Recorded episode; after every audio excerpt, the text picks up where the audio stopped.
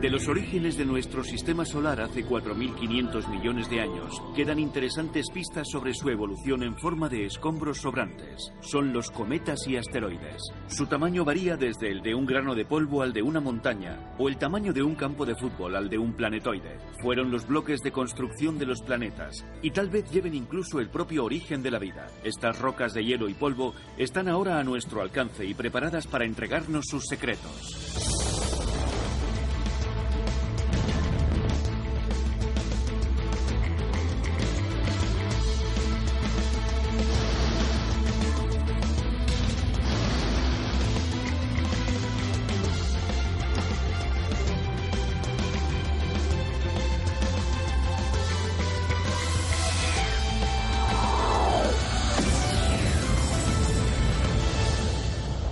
Fines del espacio.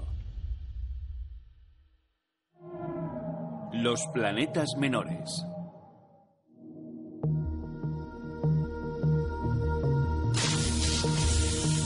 Se cree que los asteroides están formados por cóndrulos, granos de roca fusionados por el calor dentro del disco estelar durante la formación del sistema solar. Las agrupaciones de estos cóndrulos formaron los primeros asteroides y fueron los bloques de construcción de los planetas. Una vez formado el sistema solar quedó mucho material sobrante de asteroides y adoptó un amplio espectro de formas. Las formas más grandes son los planetas pequeños o planetoides, lo bastante grandes como para tener forma ovoide. Esta categorización hizo que Plutón fuera retirado de la lista de planetas mayores. Las muestras más pequeñas de estos restos se suelen llamar meteoritos. De hecho, hay varios planetas menores. Algunos han sido arrastrados a órbitas secundarias y se han convertido en lunas. El tradicional cinturón de asteroides entre Marte y Júpiter tiene uno llamado Ceres. Es el más grande y fue el primero que se detectó. Nuestra primera imagen de un asteroide fue cortesía de la sonda Galileo en su vuelo a través del cinturón de asteroides hacia Júpiter. Fotografió el 951 Gaspra, un asteroide de tipo S con un diámetro medio de poco más de 6 kilómetros. La S refiere a su composición rocosa, Stony en inglés. La sonda Galileo fotografió después un asteroide más grande, el 243 AIDA, de 15 kilómetros y medio de diámetro. La imagen reveló que posee su propia luna llamada Dactyl. Los asteroides no solo se encuentran en el cinturón de asteroides entre las órbitas de Marte y Júpiter. Muchos orbitan más cerca de la Tierra y se denominan objetos próximos a la Tierra o NEO en inglés. El radar es un instrumento muy potente que usamos para estudiar los asteroides cercanos a la Tierra. El asteroide Tutatis estaba a millones de kilómetros de distancia y fuimos capaces de distinguir rocas en la superficie. Solo hay dos instalaciones de radar en todo el mundo con suficiente sensibilidad para realizar observaciones regulares de objetos cercanos a la Tierra, Arecibo y Goldstone. Ni siquiera los telescopios más potentes, incluido el Hubble, son capaces de ver este asteroide. Solo lo ven como un punto de luz. Está demasiado lejos y es muy pequeño. Ofrece una oportunidad extraordinaria de conseguir imágenes muy detalladas de radar. Transmite microondas que se propagan a la velocidad de la luz hacia el asteroide y rebotan.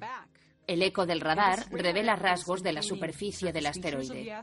Nos indica su rotación y señala con gran exactitud su distancia respecto del radar. Las imágenes fueron tomadas con el radar terrestre. El asteroide de L86 del que sabemos que posee su propia luna y el HQ-124 que pasó muy cerca de la Tierra, a unas tres cuartas partes de la distancia a la luna. Se espera que regrese a lo largo del siglo 24. Los científicos se interesan más por estos objetos debido a su potencial para cruzar por el plano orbital de la Tierra y quizás representen una amenaza.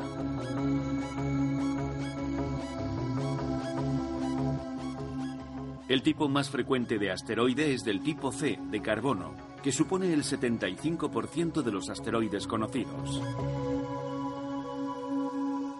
La sonda Near Shoemaker fue la primera sonda lanzada por la NASA para estudiar los asteroides.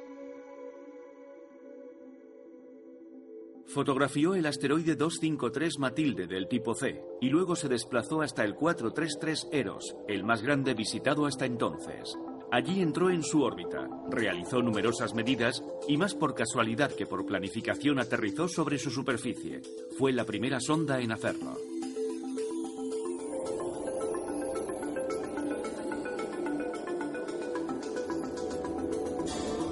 La sonda experimental Deep Space One fue enviada a investigar el asteroide 9969 Braille. Debido a problemas técnicos, las imágenes que envió eran de baja calidad. Sin embargo, continuó hacia su segunda cita en el primer encuentro con un cometa, el 19P Borrelly.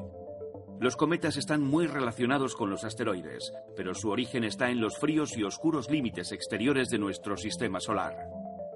Los cometas son cuerpos que quedaron como remanentes desde que se formó el sistema solar hace unos 4.500 millones de años.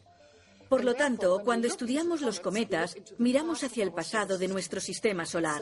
Al investigar los detalles de los cometas y su formación y evolución, podemos vislumbrar cómo se formó nuestro sistema solar e incluso cómo se formó la Tierra y por qué estamos aquí.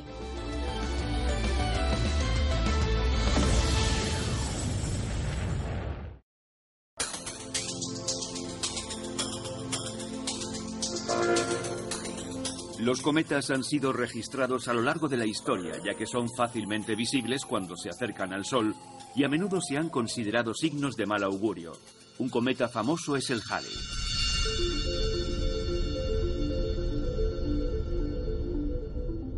En 1986 el cometa Halley regresó y esta vez fue recibido por toda una flota de sondas espaciales.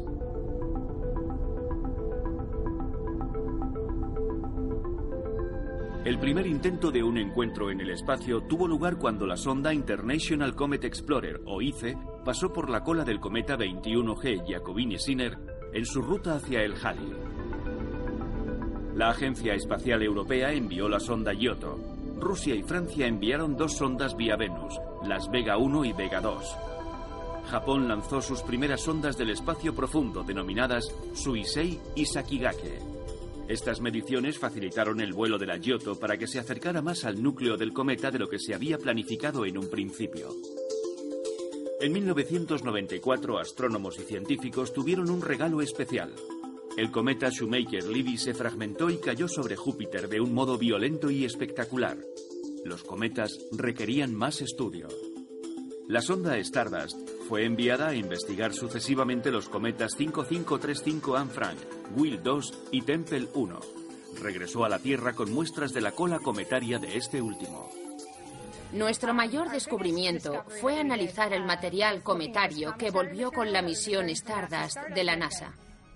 Esa sonda llegó hasta el cometa y regresó con una cantidad muy pequeña de este material.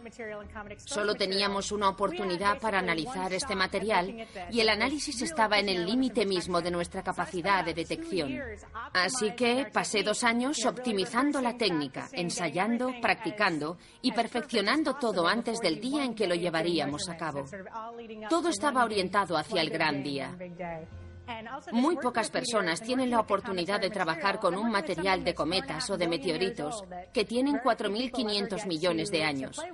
Y los pocos días dedicados a realizar las mediciones justificaban toda la preparación que fue necesaria.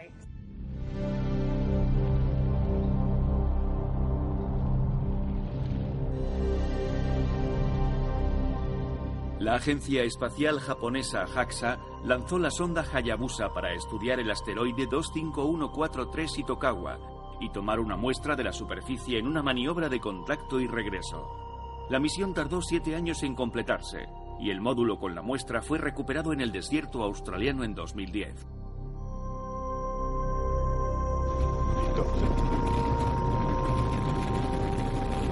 Una sonda con objetivos muy ambiciosos fue la Rosetta, lanzada un año antes por la Agencia Espacial Europea. Su propósito era aterrizar sobre el cometa 67P Yuryumov-Gerasimenko. Solo llegar hasta él fue todo un reto en navegación espacial. Si se pretende un encuentro con un cometa, hay que acelerar la sonda y alcanzar la misma velocidad que lleva el cometa alrededor del Sol. Este es el problema, no solo la distancia, sino la velocidad. No hay cohetes que puedan darnos la velocidad necesaria para ser tan rápidos como un cometa. Lo que hace es aproximarse a un planeta y utilizar la atracción gravitatoria del planeta para acelerar la sonda.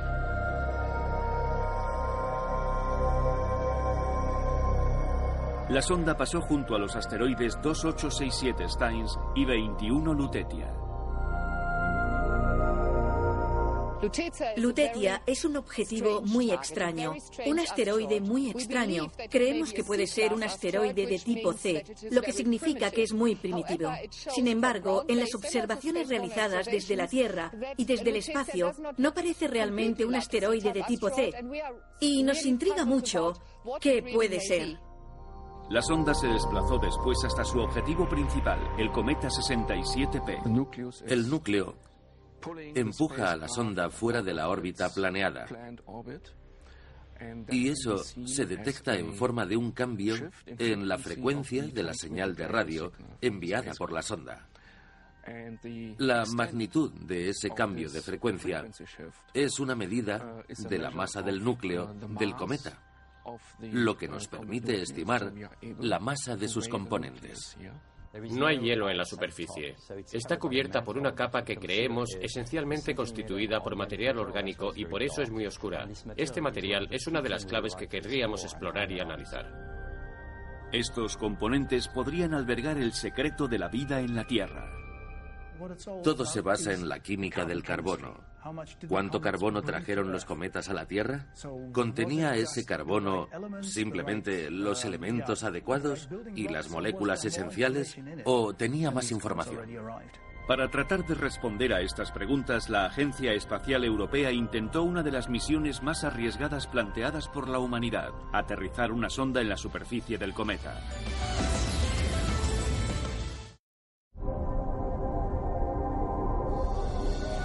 Aterrizar sobre un cometa es uno de los proyectos más complicados jamás planteados por el ser humano. Este es el cometa. Es un modelo a escala 1000, así que el cometa real es mil veces más grande. El punto de aterrizaje está justo aquí. Pretendemos que se pose aquí porque es la zona más llana que hemos encontrado. Lo que queremos estudiar en el cometa con los instrumentos es básicamente qué materiales están presentes. Uno de los objetivos de la misión es valorar la complejidad de los materiales presentes en el cometa. Para aterrizar, hay que sobrevolar el cometa muy lentamente y entonces soltar suavemente la sonda de aterrizaje. No es como aterrizar en la Luna, por ejemplo, donde puedes usar cohetes para frenar. Aquí el problema es el contrario. Hay que posarse suavemente sobre el cometa. Las fuerzas implicadas son muy pequeñas. Sería maravilloso conseguir datos significativos. Si el descenso tiene éxito, si el aterrizaje sale bien, recogeremos muestras y todo resultará como hemos previsto. Será genial. Pero realmente necesitaremos mucha suerte y ya la hemos tenido.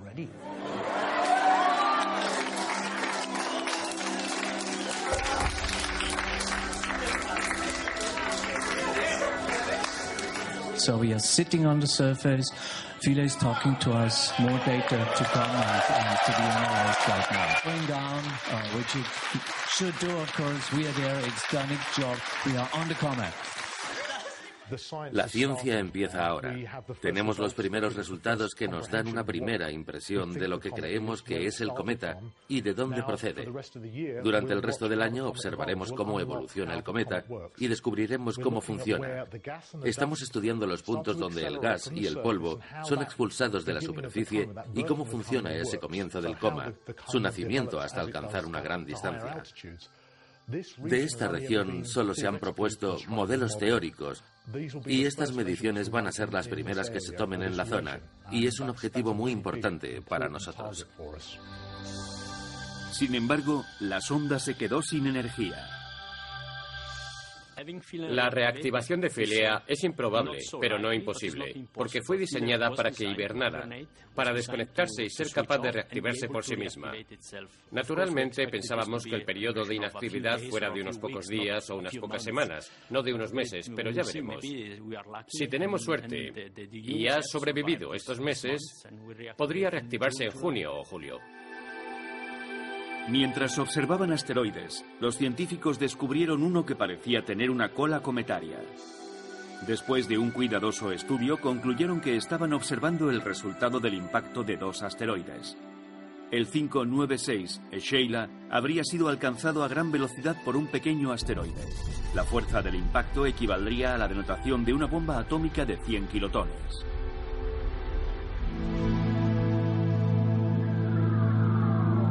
La NASA había hecho algo similar con la sonda Deep Impact enviada al cometa Tempel 1, donde lanzó un módulo de colisión que impactó contra la superficie para estudiar los escombros que lanzaba hacia el espacio.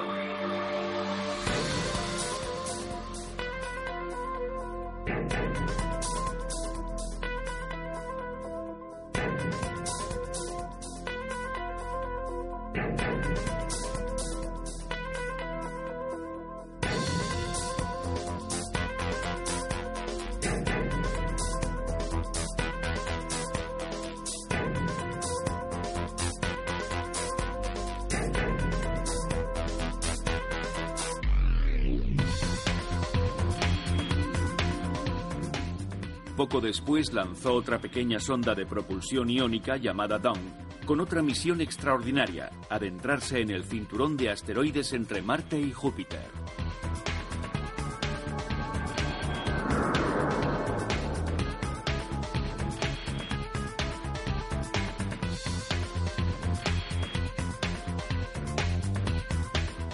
Su objetivo era dos de los mayores asteroides del Sistema Solar.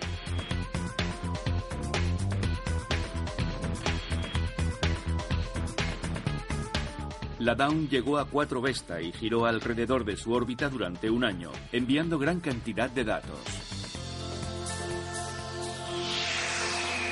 Luego partió hacia Ceres, el mayor de los asteroides o planetoides. Allí se ha estabilizado y ha comenzado su estudio.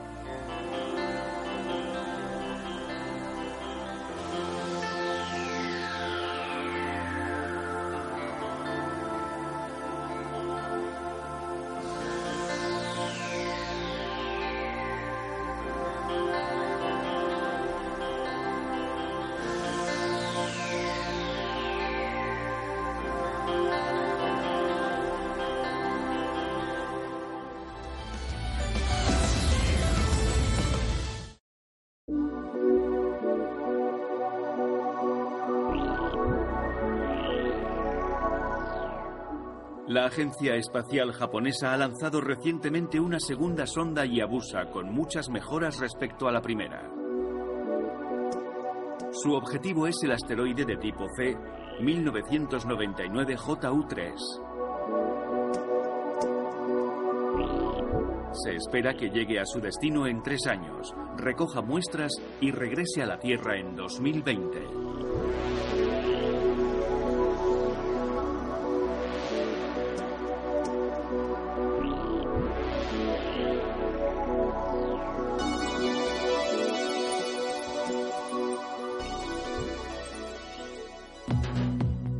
La NASA ha anunciado el regreso de la misión Osiris-Rex al asteroide 1999 RQ-36, más conocido como Bennu.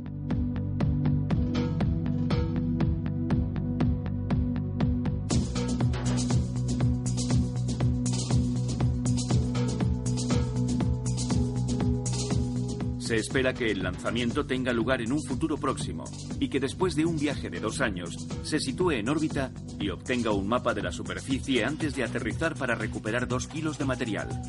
Su regreso con la muestra está previsto para 2023.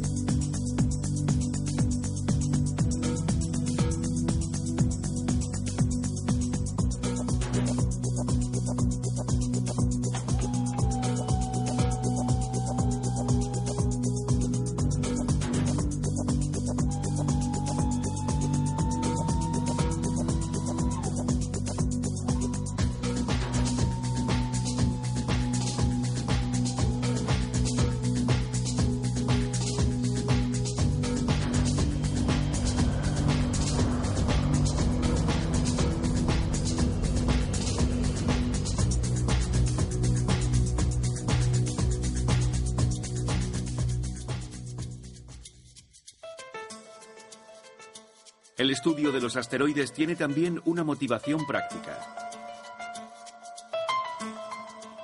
En 2013, un asteroide con una masa aproximada de 9.100 toneladas explotó sobre Chelyabinsk, Rusia, con la fuerza de 20 bombas de Hiroshima, causando 1.500 heridos y dañando 7.000 edificios.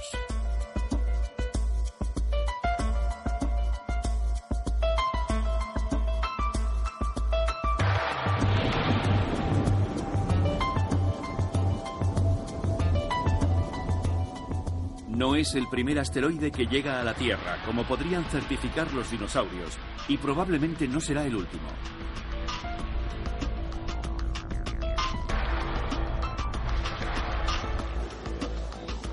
Por medio de las Naciones Unidas, la Agencia Espacial Europea y otras agencias espaciales han establecido un programa de seguridad. Los datos aportados por la sonda New WISE han permitido dos descubrimientos importantes. El primero es que hemos averiguado que el 93% de los asteroides cercanos a la Tierra miden más de un kilómetro. Hay menos asteroides cercanos a la Tierra cuyo tamaño sea mayor de 100 metros. Sin embargo, menos no significa ninguno. Eso nos deja unos 15.000 asteroides de más de 100 metros que todavía no han sido encontrados. Este grupo de expertos también planea misiones de intervención si fuera necesario. Pensamos que seríamos capaces de desviar un asteroide mediante dos tecnologías distintas. Una es la que llamamos impacto cinético y consiste en golpear el asteroide para cambiar su trayectoria. La segunda es usar una pesada nave como un tractor gravitatorio, por así decirlo, donde la masa de la nave tiraría del asteroide.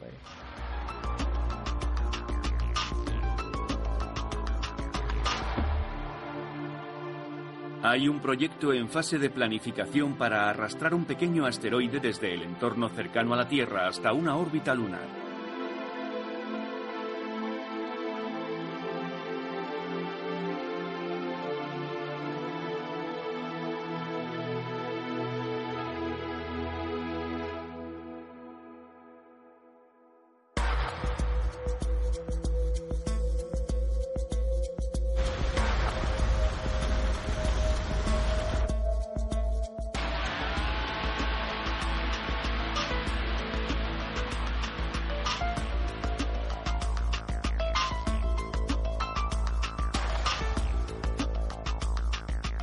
Allí podría ser recibido por astronautas a bordo de la cápsula Orión, quienes podrían estudiar el asteroide tomando muestras y regresar después a la Tierra.